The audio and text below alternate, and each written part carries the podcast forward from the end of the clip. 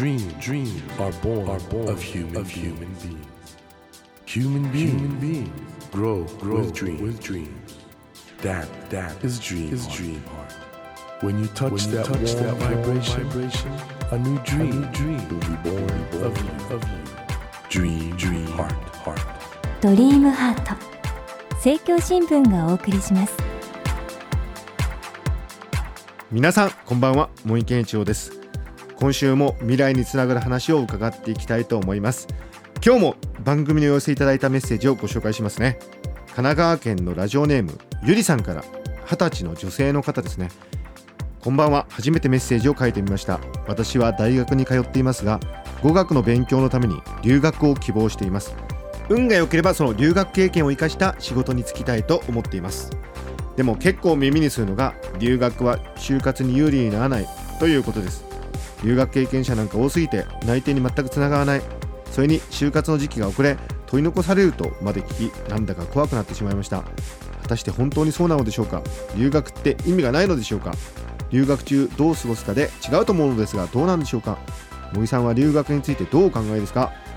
そうだよね。僕もね実は留学したくてなかなか実現できなくて30超えてやっとイギリス行けたんですけどその時は嬉しかったですね。僕の経験からすると留学したいっていう思いはねやっぱりどっかで果たした方がいいと思うんですけどその時期だよね。仕事ついちゃうとなかなかこれ留学しにくいかもしれないしこれは難しいところなんですけれどもねゲストの方とちょっとここら辺相談したいと思います。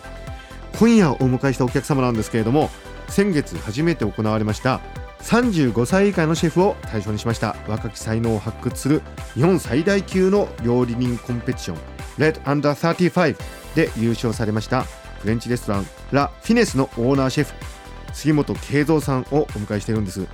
で杉本さんはですね19歳でフランスに飛んで12年間研鑽を積みそして帰国されたんですけども新橋にフレンチレストランラ・フィネスをオープンしてまさにもう今上りゆく星なんですけれどもそんな杉本さんのベースを作ったものは一体何だったんでしょうか。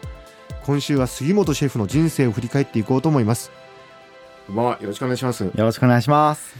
いやー杉本さん今噂のライジングスターっていうんですかね。上りつつある星と 私は思ってるんですけども。いや今日本当いろいろお話聞かせていただくのを楽しみにしてるんですけど、はい。まだラフィネスのはい。料理を私食べてないんですけど、はい。ご本人の口からどういう特徴を出したいと思ってる？フランス料理なんですけど、はい。限りなくお寿司屋さんに近いサおービス、あと料理をしたいという。料理というのは、まはい。あ、あの、フランス料理って形態は変わらないんですけど、はい。あのー、シェフ自らが作って、シェフ自らが料理を出して、で、それで説明をしたりとか、ワインも地酒じゃないですけど、はい。僕の友達の生産者ばかりをよりすぐって、はい。そうなんまあいわゆるグランメゾンとかそういうんじゃなくあ、違います、違います。もうグランメゾンじゃないです。新橋のお店ですからはい。いやいやいやいやいやはい。だけどあの杉本さん実は経歴を見るとはい。非常になんか料理のど真ん中だったってことですねあの京都ご出身でこれ幼い頃からはい。料亭の厨房に通う日々だったってこれどういうことですか？すごく料理に目覚めたのが早くて、ええいつから始めたっていうのは覚えてなくて、はい。ただやっぱり小学校3年生の時にあもうこの職業絶対やろうと思って。早いです。ね、はい。その料亭のはい。厨房に行って何されてたんですか、見学です。え でもよく見学させてくれましたね、まあ社会見学みたいな形で見させていただいて、はいはい。でそれを一生懸命見てでその見たことをできるだけ自分の中でこう記憶して家に帰ってそれをずっと練習する。だから毎日のように僕はあのかつらむきしてたのでかつらむきは本当にその頃上手でしたね。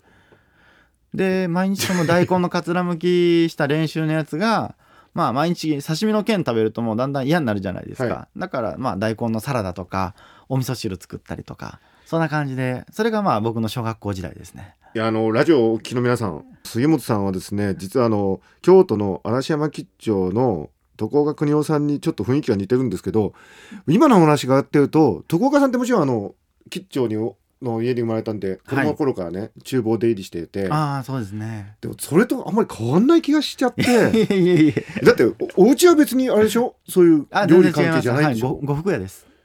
だからそこからなんかしてなんか、はいであとはまあうん。やっぱり僕自分自身の思うんですけど、はい。料理が好きなんですね。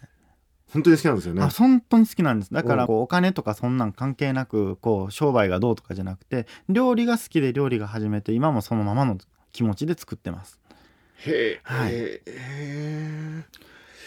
でね僕あの杉本さんの経歴でこの辻調理師専門学校。はい。このフランス料理カレッジに入学されたって。そういう意味で言うと日本のその西洋料理のはい。伝統のど真ん中のところに行ってで19歳ではい。これ、フランスに行かれたってことですか？はいフランスに来ました。でまだこれカレッジ行かれてる時ってことですよね？はい3月の卒業式の前に帰り行っちゃったんですけど。た？はい。で行っちゃってそのシュノンソーリモージュアルザスこれはい。田舎町に行かれた、田舎です。これはどうしてなんですか、えー、とまず僕はあのフランスにまず行くっていう決めた瞬間にはい。必ず日本に帰りたい、うん。日本でお店を開きたいと思ったことと、はい。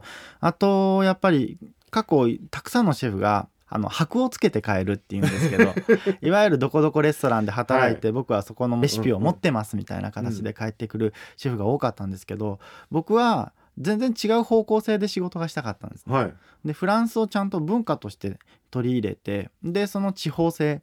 まあ例えばフランス人が日本に来るじゃないですか、はいはい。嵐山吉兆さんとかタンクマさんとか京都のいろんな料亭さんで、まあ、料理を勉強してて。でフランスに帰って料理をしててもきりたんぽを知らないとかたこ焼き知らないとかお茶漬け知らなかったらちょっとびっくりしますよ料理としての素養がはい。偏っちゃう、日本人としてびっくりするじゃないですか、僕はまず日本料理を勉強するためには北海道の石狩鍋であったりとかそういうこう地方性をまずしっかりと勉強した上の文化性をしっかり勉強した上での自分の展開っていうのを日本でしたいって思ったのでそれであえてこう地方で地方のいろんな料理を勉強しつつ自分で進化させていったっていう形です。い。やー杉本さん本当に僕本物って感じがするんですけど話がただね 19歳の時点で、はい。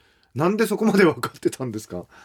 すごくないですかそれ？えー例えばですけど、ええ。僕料理をはい味付けるのが好きなんですね。うんうんうん。でほとんどの例えば料理人の方とかでもやっぱりまずレシピを大切にするんです。うん。こうしなきゃいけないこういう味にしなきゃいけない、はは僕は結構昔からこう自分の作る料理が一番好きなんです。はだから自分の料理が一番美味しいと思うので他の人に早く食べてほしい。あだから僕16歳の時に一軒のレストランをお金出して借りてえ？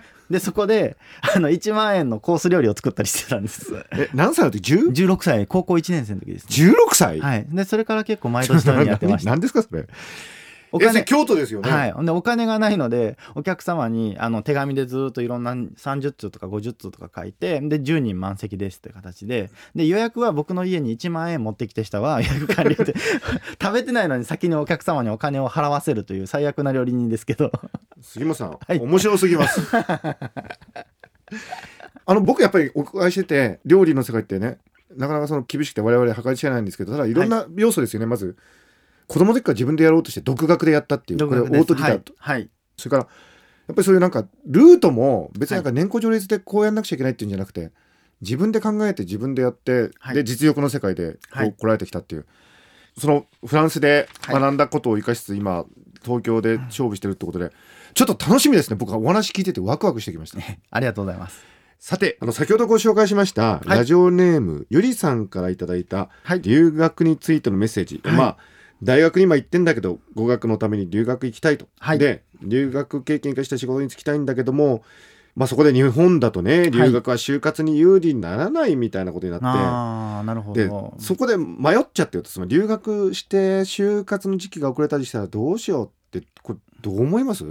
悩むことはすごく僕いいことだと思うんですね、同じようなことなんですけどフランス料理をやってる人間っていうのはフランスに行く行かないっていうのはすごい大違いが出てくるんですよみんな。あ生き方として。はい、うんうんうん。で行ったことある人はそれはそれで OK なんですけど、うんうんフランス料理してるのにフランスに行ったことないシェフって意外と多くて、うんうん。でそういう方って結構トラウマみたいに俺はフランスを知らないけどフランス料理やってるんだみたいな感じで葛藤があるわけですね。葛藤があるんですよ、だからもし悩んでる。んだったら行った方がいいいいと思います。で、あともう一つ、うん。僕は例えばですけど、フランスでフランス料理を勉強しに行ったとか、あとフランスで例えば仕事をしてて、うんうん。何か勉強するとかそんなんではなくて、若いうちに厳しい環境に置いた方が人間って強くなれると思うんですね。うん。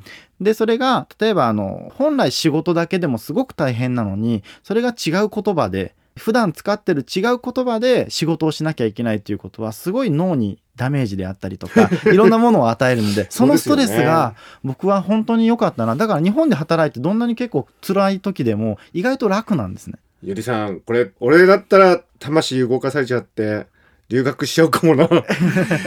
だよね。僕杉本さんの話で僕すごくなんかねいいなと思ったのが実際にそういう人を見ててつまりだから何かの理由でフランス行かなかったんですよね。はい。フランス料理やってるけど、ね。はい。いろんな理由で。だから例えばゆりさんの場合だと日本だと就活に有利にならないとか就活の時期が遅れちゃうみたいなことでもし行かないとはい。かえってこれ後悔するかもしれないよね。そうですね。だから実際にその今これからやろうとしてる仕事、うんうん。それが本当に自分が生涯一生懸命頑張ってそれに尽くしたいっていう形で考えてるんだったら絶対に行った方がいいと思いますし、うん。料理人だって24、5ぐらいになってある程度言葉を覚えて仕事を覚えてからみんな行くんですけど、はい。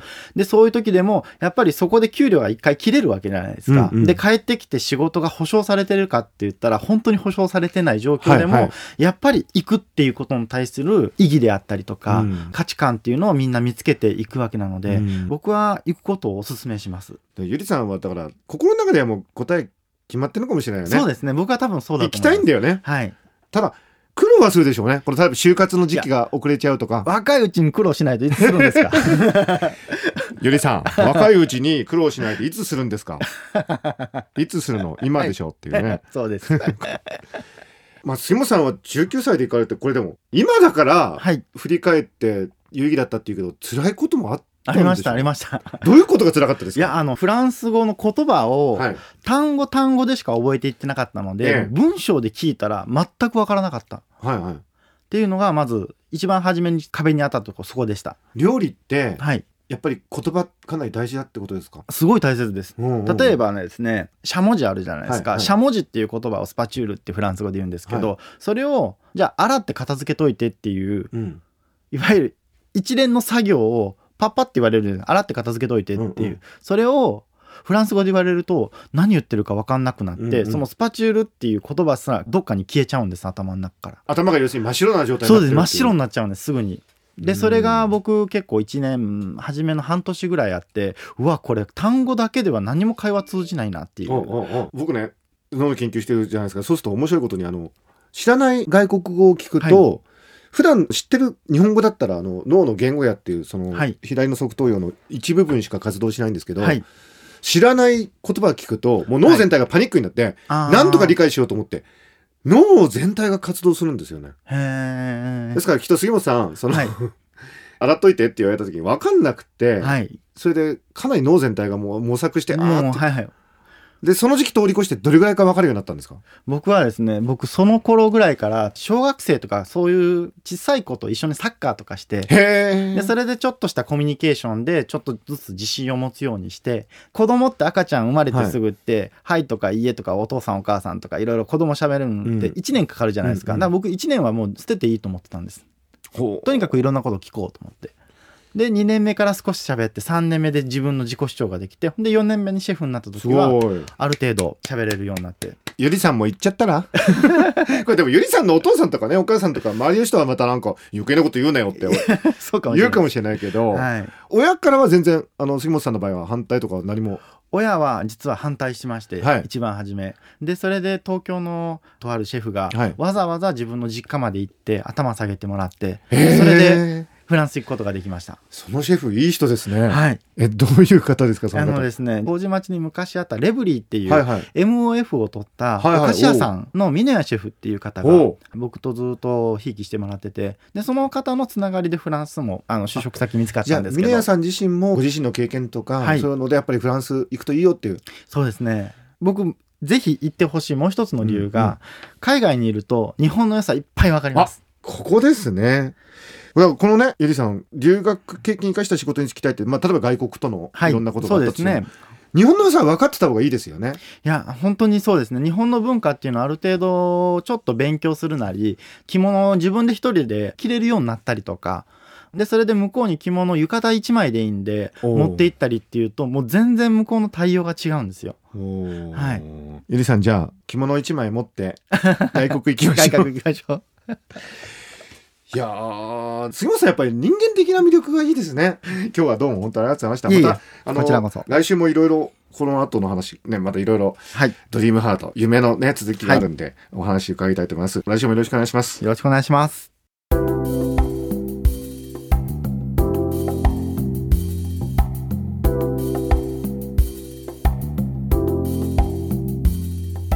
Dreams, dreams can't be seen, can't be seen with a naked, eye. naked eye. But we sure But we can, sure live, can our live dreams. our dreams. Dream, heart, dream heart is in you, is in you, and it will make, it will make a brand, a brand new, new you, you. Dream, heart, dream heart.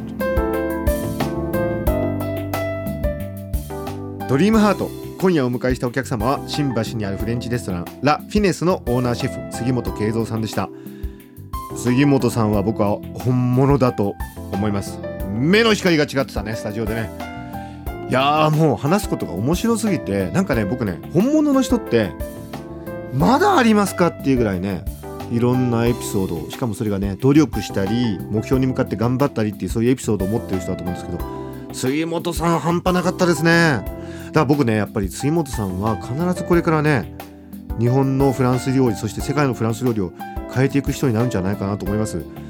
そういう元気で一生懸命夢を目指してる人の話を聞けて僕自身もあの元気になった気がします。また来週も楽しみですね。というわけで来週もフレンチレストランラ・フィネスのオーナーシェフ杉本慶三さんをお迎えしてお話の続きを伺っていきたいと思います。どうぞお聞き逃しなく。さてドリームハートのホームページでは今日ご紹介したようなメッセージをはじめ私茂木に相談したいことゲストに聞きたいことなど何でも構いません。あなたからのメッセージを絶賛募集中です。ドリームハートのホームページにアクセスしていただきお送りください。あなたからのメッセージをお待ちしております。それでは来週のこの時間までお元気でお過ごしください。ドリームハートお相手は森健一郎でした。ドリームハート。政教新聞がお送りしました。